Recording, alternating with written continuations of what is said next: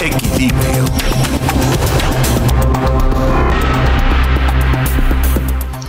Quiero, quiero hablar como ingeniero, si ustedes me lo permiten, y, y tratar de analizar qué fue lo que sucedió con este colapso de la línea 12 del metro allá en la capital de la República Mexicana.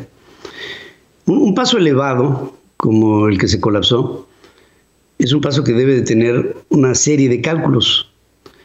Debe de tener en sus patas, eh, eh, son estas enormes góndolas que sostienen el paso de la vía, deben de tener un cálculo por sismo, deben de tener un cálculo por viento, deben de tener una carga muerta como cálculo una carga viva.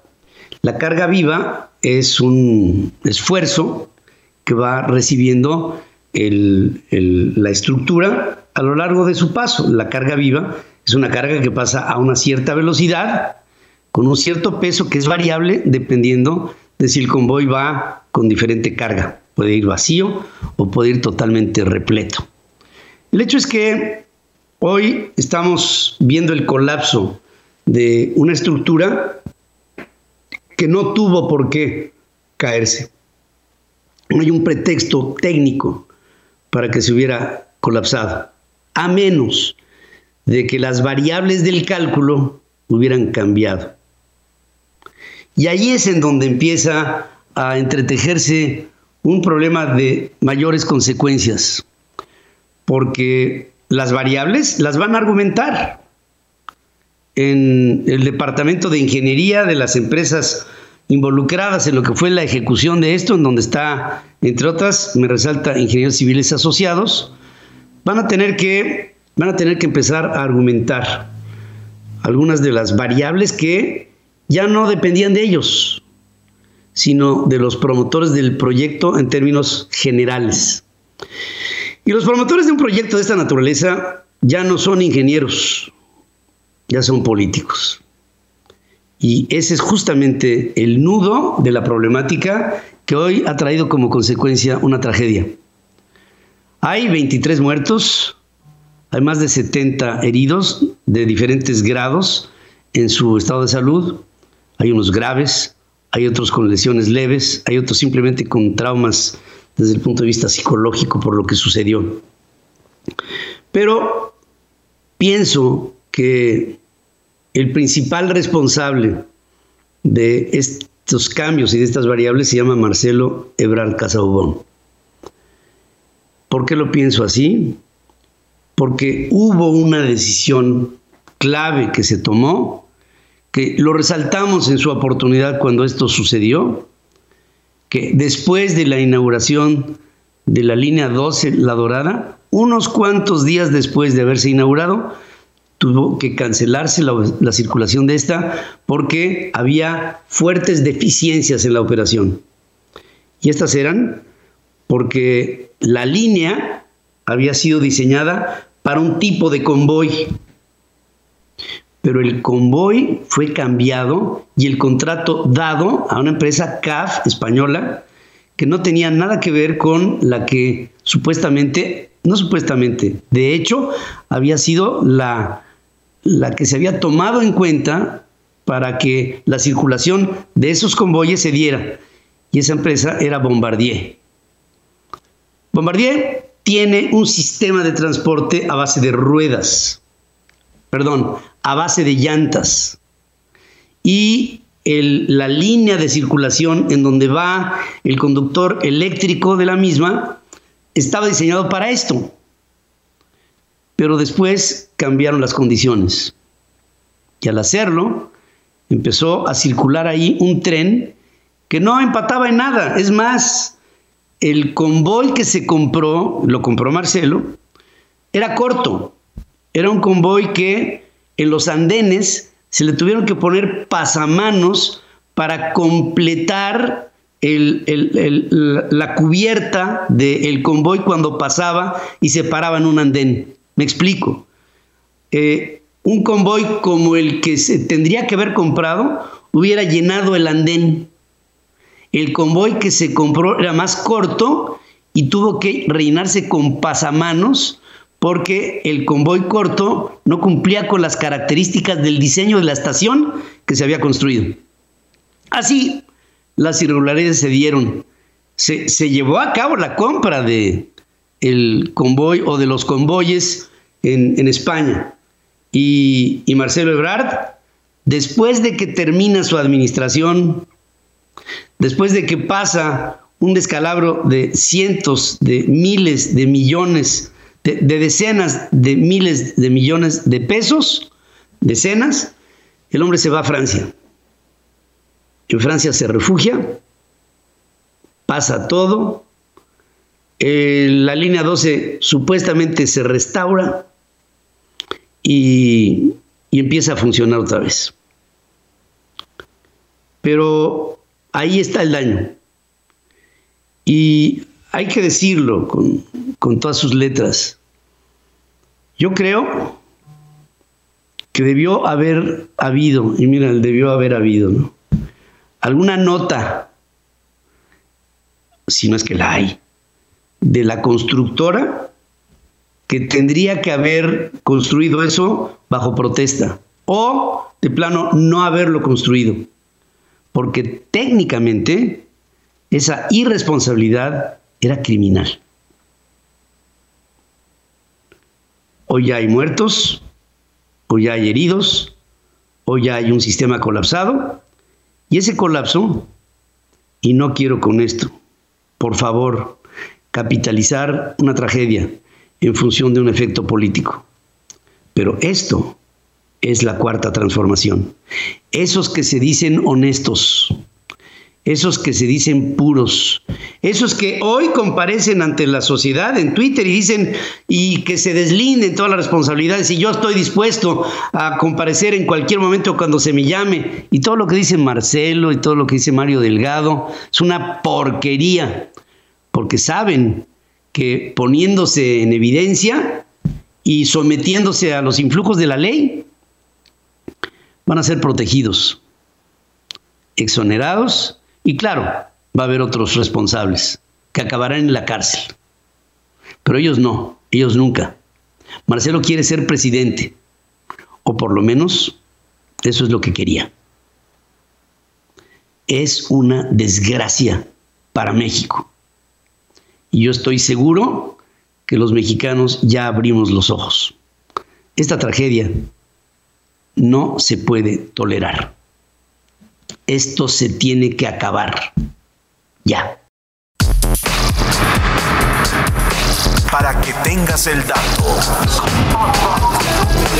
En Central FM. Equilibrio. Vamos para que tengas el dato, quiero decirles que el Instituto Tecnológico de Massachusetts, el MIT, una de las universidades más prestigiadas del mundo, mediante su editora de libros MIT Press, lanzó 34 obras clásicas de arquitectura y urbanismo como ebooks totalmente gratuitos. Este proyecto presenta en principio a estas obras literarias bajo un esquema de código abierto, lo que fue posible gracias al patrocinio de la Fundación Mellon. Estos son textos que se publicaron entre 1964 y 1998 y aunque se encuentran agotados, MIT Press los seleccionó para su acceso gratuito principalmente por su carácter atemporal y su facilidad para explorar la arquitectura a escala global. Los libros están disponibles a través de la plataforma de acceso PubPub y tienen nuevos prólogos para actualizar las perspectivas de estos textos, aportando renovadas perspectivas de lo que serían clásicos de la arquitectura para que tengas el dato y para quien tenga el interés. Para que tengas el dato, científicos del Wise Institute of Biologically Inspired Engineering de la Universidad de Harvard lograron crear una herramienta de edición de genes que permitirá realizar millones de experimentos en una forma simultánea.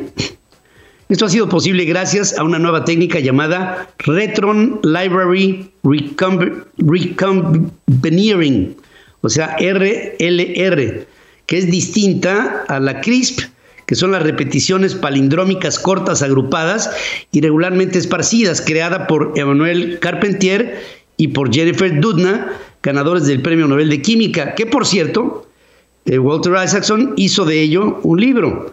La diferencia radica en que la RLL usa segmentos de ADN bacteriano, conocidos como retrones, capaces de producir fragmentos de ADN monocatenario, como base para realizar maniobras de edición genética. Con la RLR han podido cortar al azar al genoma bacteriano, convirtiendo estos fragmentos genéticos en ADN monocateriano in situ, usándolo para analizar millones de secuencias de forma simultánea, algo que no se hace con el CRISP, para que tengas el dato. Y para que tengas el dato, avistamientos logrados con el telescopio espacial Hubble han permitido ver cómo se introduce gas y polvo en un planeta en formación ubicado a 370 millones de años luz. Los investigadores que utilizaron el Hubble midieron directamente la tasa de crecimiento masivo por primera vez usando la sensibilidad ultravioleta del telescopio para capturar la radiación de gas que cae sobre el planeta. El planeta observado, cuya dimensión es similar a la de Júpiter, orbita su estrella aproximadamente a la misma distancia de Urano, o sea, un poco más lejos que nuestro Júpiter. Lo hace del Sol, arrastrando una maraña de gas y polvo conforme se mueve en su sistema. La formación de este planeta eh, es parte del origen del universo y actualmente puede estar en su proceso final y con su hallazgo se abren nuevas alternativas para estudiar la integración de exoplanetas, digamos, gigantes, para que tengas el dato. Una mirada a la innovación del otro lado del mundo. China está de pie. Central Asia. Con Carlos Jacome. Y vamos con Central Asia y cada vez más se hace presente la figura de China. Y ahora, en esta década, hay tres procesos que hay que abarcar.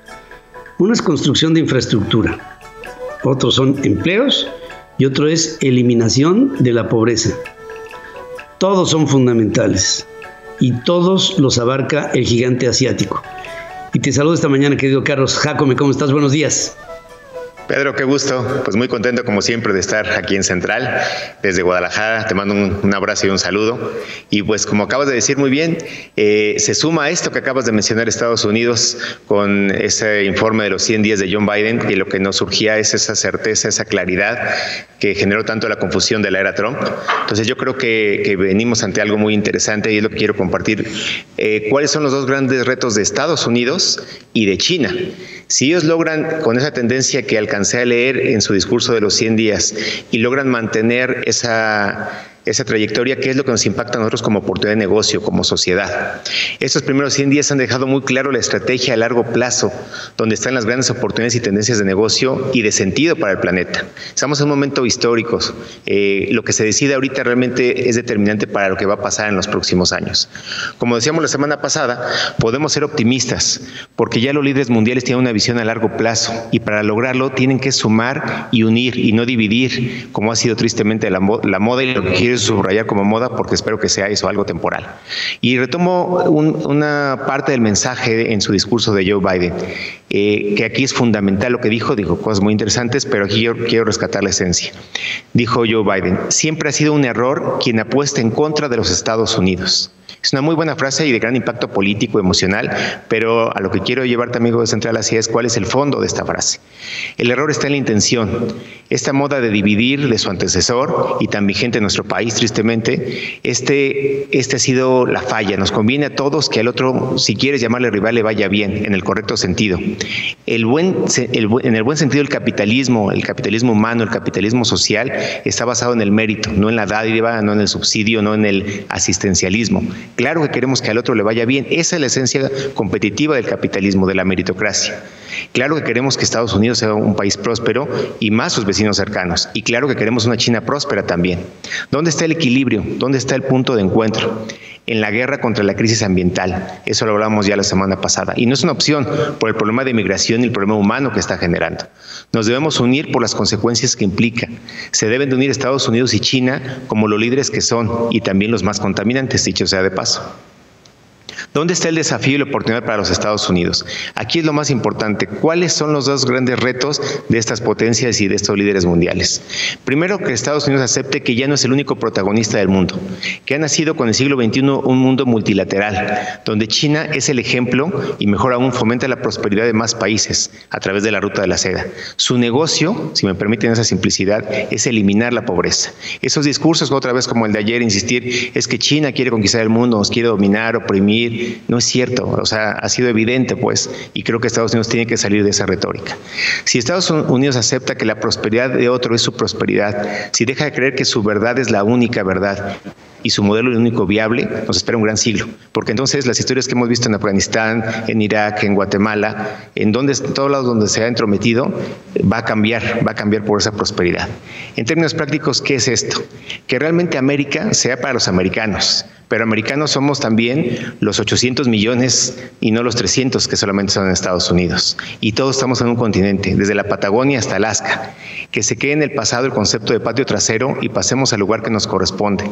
Gran aliado de igual a igual que somos de verdad y conectemos el continente con ferrocarriles, por ejemplo, de alta velocidad. ¿Te imaginas a nuestros países conectados con una gran red ferroviaria? Que los más de 500 millones de hispanos del continente, más los 200 millones de habitantes de Brasil, tengamos una red ferroviaria como la de China y que se conecte como se va y con la que se va a modernizar en Estados Unidos, solamente ese detalle de, modernidad generaría una gran prosperidad, trabajos, empleo, como decíamos al principio. Solo con esta inversión, inversión en infraestructura nos podemos catapultar en esta década. Si eso le sumamos que de verdad tengamos una oferta de Internet, el mejor del mundo, con un real 5G y no controlada por monopolios u oligopolios, solo con estos dos cambios tenemos la chispa que necesitamos como continente para detonarlo. Si el mundo hispano logramos convertirnos en este punto de encuentro, en este centro, donde la batalla esté en que empresas den la mejor oferta de red ferroviaria, en vez de prohibir o inhibir los trenes y su implementación, como sigue pasando en México, en que, y otra vez, la visión es a largo plazo. Nos estamos todos confundiendo y enfocando en un tren Maya cuando pues en el Porfiriato éramos líderes en, ferrovías, éramos líderes en aeronáutica, hay que retomar esa estructura. Y que también paso a cosas de nueva tecnología como la famosa 5G y nos conectemos nuevamente desde Alaska hasta Chile y Argentina. Ahí podemos ser optimistas y mucho. La, la tecnología la hay y el dinero también. Ahora veamos cuál es el reto de China.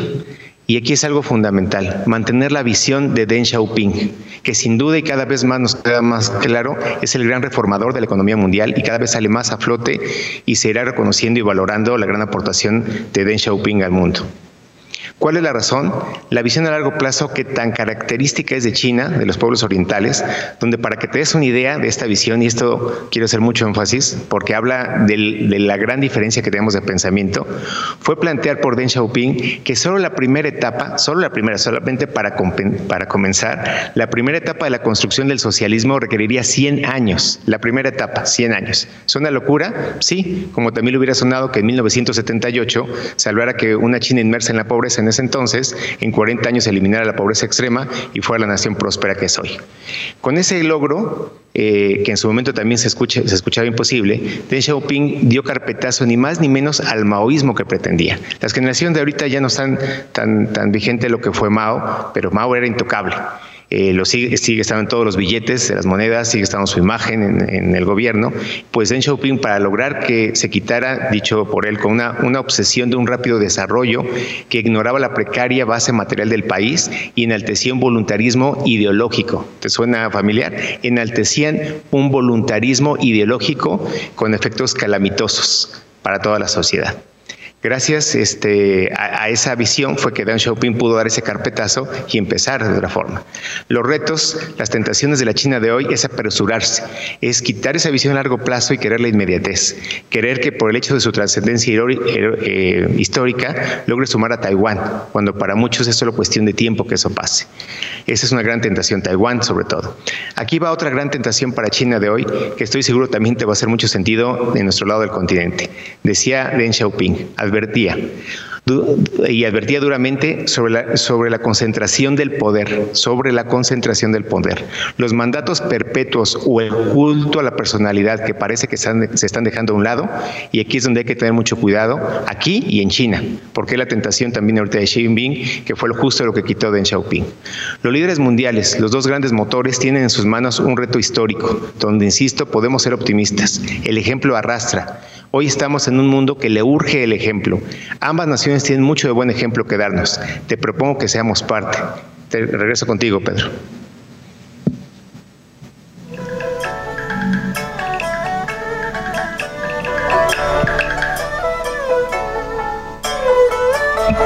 Yo pienso que es perfecto tu análisis, Carlos. Yo creo que estamos viendo un mundo que necesita de comprensión, que tiene que sostener el uno al otro, no como adversario, sino como ente colaborador, y sacar adelante un reto que es de todo el planeta.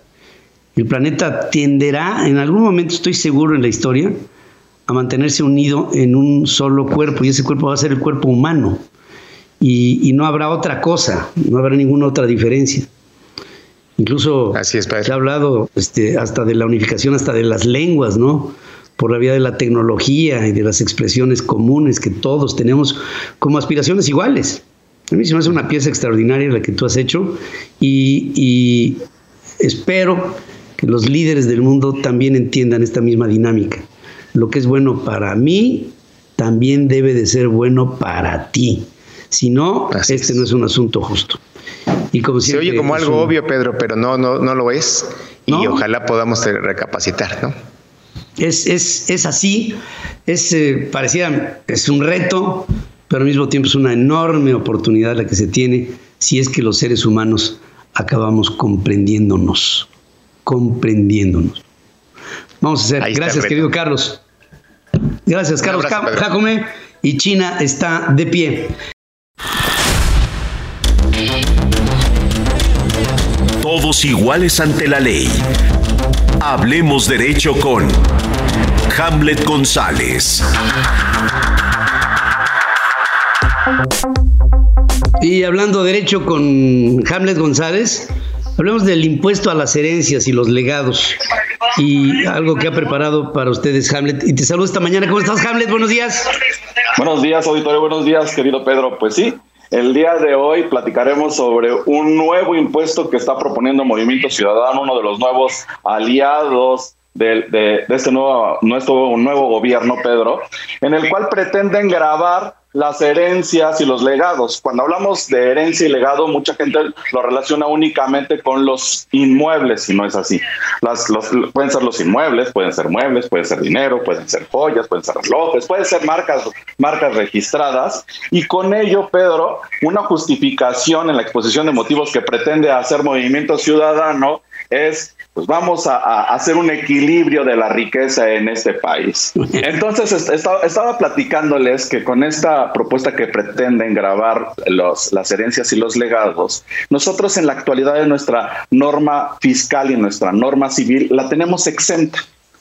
Pero con ello, pues hemos visto una modificación estructural eh, tanto en la legislación fiscal como en la legislación civil. Y con esta, eh, con esta reforma que pretende hacer este, eh, movimiento ciudadano apoyado por el, Partido del Poder Morena, pues lo que estamos observando, Pedro, es una inequidad en la impartición de justicia y en equidad de, proporcional de aportaciones del tributo. Porque no va a ser para todos, Pedro, ¿eh? únicamente va a ser para herencias y legados ascendientes a los 10 millones de pesos. Pero cuando entramos en una en, el análisis de eh, hay herencias y legados que van a pagar aparte un 30 hasta un 30% sobre esta esta herencia, Pedro, este legado, pues imagínate, entonces, si tú ya tienes dinero en tu cuenta bancaria y que la vas a dejar a través de un testamento a tus hijos o a tus nietos o a quien tú dispongas, esto ya va a tener un impuesto. Y con ello podríamos entrar en un doble impuesto, porque cuando ya está el dinero en tu cuenta bancaria, pues es dinero que ya fue pagado, ya pagó impuestos, ya fue observado por el SAT, ya fue observado por la UIF, ya fue observado por la Comisión Nacional Bancaria de Valores. Y todavía, cuando tú se lo, se lo entregues a tus hijos a tus nietos o a quien tú dispongas, un 30% va a pagar de este, de este impuesto, pero solamente si tienes más de 10 millones de pesos. Pero yo lo ponía en un ejemplo y lo ponía ayer en una clase y decía, bueno, entonces si tienes 10 millones, un peso, o sea, solamente por el peso que se que, que, rebasa el límite que va a establecer, que establece esta propuesta de iniciativa para grabarlo, pues entonces voy a tener que pagar el 30% de los 10 millones un peso. O sea, con eso me está diciendo que es inequitativo, Pedro. Y aunado a eso, esto no equilibra la riqueza en nuestro país, únicamente hace desproporcional la aplicación de una norma que también nos vamos a llenar de amparos indirectos en contra de esta legislación, Pedro. ¿Por qué? Porque atenta en contra del patrimonio de quien ya lo formó. O sea, imagínate la marca registrada Pedro Ferriz, tú se la quieres otorgar a alguien y tiene un valor de 10 millones de pesos o 10 millones y medio de pesos, pues no, no, no se la vas a poder entregar a nadie porque los legados también entran las marcas registradas y no y va a tener que pagar quien reciba la marca el 30% del valor de esto, Pedro. Entonces, estamos entrando en conductas bastante eh, raras porque dicen que de, los, de lo que se recaude de este impuesto, el 30% va a ser para los municipios, el otro 30% va a ser para los estados y el 40% va a ser para la federación. O sea, ya estamos involucrando, Pedro, hasta la distribución de lo que vamos a hacer con ese impuesto que recaudemos y eso se lo tendríamos que dar a la ley de egresos de la federación o, a la, o al presupuesto de egresos, ¿no? Entonces, tenemos ahí una revoltura y con una falta de técnica legislativa importantísima, pero que afecta y, las esferas jurídicas de los ciudadanos. Y con ello, pues vamos, estamos viendo normas de abote pronto, de, y lo voy a decir así de, una forma muy coloquial, del chilín malín, Pedro, únicamente por quedar bien con quien está en la silla de Palacio Nacional, de que estamos haciendo nuestro trabajo, nos estamos llenando de, estamos haciendo algo que se llama normatitis, Pedro. cada semana encontramos una nueva norma jurídica para ver cómo se destruye este país. Y no lo digo de verdad, a veces mucha gente dice, es que es medio dramático lo que dices. Le dije, no, que tenemos que generar normas que regulen la conducta, no que castiguen la conducta. Entonces, ¿qué crees, Pedro? lo que va a suceder es que mucha gente pues va a empezar desde ahorita, en lugar de generar tus testamentos, pues va a ser donaciones, pues ya mejor le doy una donación a mis hijos o a mis nietos o a quien yo disponga para que no vaya a entrar en un impuesto sobre herencias y legados. Y esto lo vamos a ver en próximas fechas después del 6 de junio, que bien lo dices, pues va a ser la fecha que marque un antes, un después o un ya no hay democracia, Pedro. Qué bárbaro. Qué, qué, qué difícil esta situación que propone pues, caminos cerrados, son, son, son, son caminos sin salida. Porque, por ejemplo, en, en los Estados Unidos hay, hay reglamentos para marcar a, las herencias con un impuesto, pero hay alternativas en los fideicomisos, que tú, por supuesto, de una manera legal, puedes este, asignar a un fideicomiso una, una responsabilidad sobre la operación producto de tu muerte y, eh, eh, y esta se puede dividir para seguir produciendo a la familia o, a los interesados que tú hubieras dispuesto en tu, en tu, en tu, en tu testamento. Pero hay alternativas de carácter legal, no como el caso de México, que la estamos haciendo irreductibles.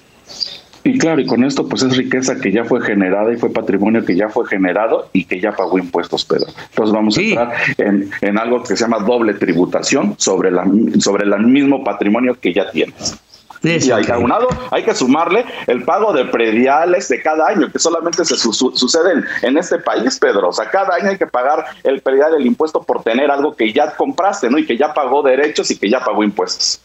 Increíble. Gracias, como siempre, querido Hamlet. La protección a tu vida diaria. Hablemos de seguridad.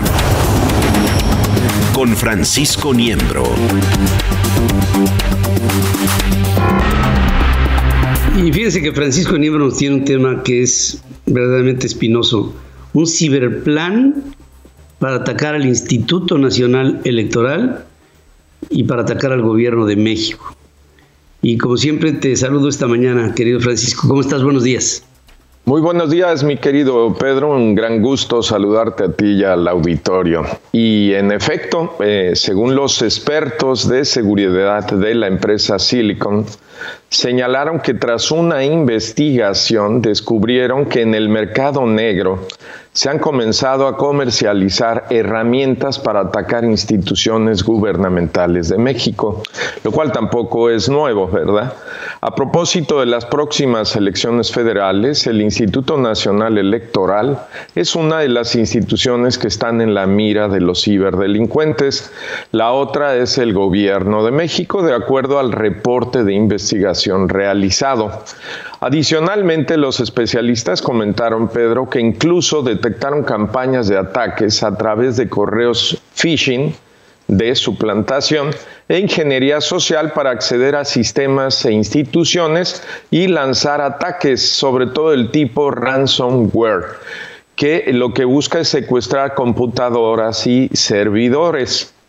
Conforme al análisis de riesgo que hizo Silicon, el sitio principal de INE tiene cerca de un 68% de probabilidad de ser vulnerado, mientras que el gobierno de México tiene un 62%. Incluso existen otros sitios del INE que aparecen en la lista de mayor riesgo, como son la Central Electoral, Certeza 2021 del Centro Electoral de INE, INE Estados, INE Voto y Elecciones, todos ellos con probabilidades de entre 60 y 61%. Otros sitios que aparecen en riesgo de ser atacados son los de la Presidencia de la República con un 60%, el Partido Revolucionario Institucional, el PAN y el Movimiento Regeneración Nacional Morena. Sitios como el de Petróleos eh, Mexicanos, Pemex, la Comisión Federal de Electricidad, la Secretaría de Economía y el Banco de México también aparecen en la lista de riesgo de estos ciberataques. Todo pareciera indicar que la tendencia de los ataques sería entre el pasado mes de abril y junio del 2021. Desde luego, si se tomasen las medidas adecuadas, sería viable reducir o contener el riesgo. Es necesario se ponga atención en esta alerta y se actúe de inmediato para proteger no solo los sitios involucrados, sino la información contenida en ellos. Por último, Pedro, el reporte también menciona la existencia de sitios que aparentemente no tienen relación con las elecciones, pero que también han sido identificados como posibles víctimas de ciberataque, debido sobre todo a que ya han recibido ataques previos y algunas cepas de malware pudieran estar presentes e indetectables en sus sistemas. Ya veremos lo que sucede por lo pronto, Pedro, hago también un anuncio parroquial. Para los usuarios que tienen navegadores de Chrome, eh, es importante eh, que tomen en cuenta que Google acaba de publicar actualizaciones para corregir nueve fallas que se presentan en el navegador y que pueden afectar sistemas como Windows, Mac y Linux. Estas vulnerabilidades se relacionan con errores de validación de entrada, desbordamiento de buffer, acceso a la memoria y privilegios y permisos, lo cual permitiría a un actor malicioso ejecutar código dentro de nuestros equipos de manera remota. ¿Qué hay que hacer? Efectuar las actualizaciones que ya publicó Google para corregir estas vulnerabilidades. Eso sería por hoy, mi querido Pedro. Bueno, pues estas vulnerabilidades nos preocupan a todos, Francisco, porque pues estamos hablando de atentados o potenciales atentados con altas probabilidades para el sistema operativo de nuestro país. Y esto, imagínate en lo electoral, imagínate en lo operativo, estamos hablando de algo que, por supuesto, pienso, las autoridades mexicanas, sí, hombre, si se vulneró al Pentágono, imagínate tú las vulnerabilidades que podríamos tener nosotros. Hay que estar muy atentos y no solo atentos, hay que tomar las previsiones necesarias para evitar una, una situación de estos tamaños. Por supuesto que sí. Te saludo y te abrazo, mi querido amigo. Igualmente, mi Pedro, un saludo.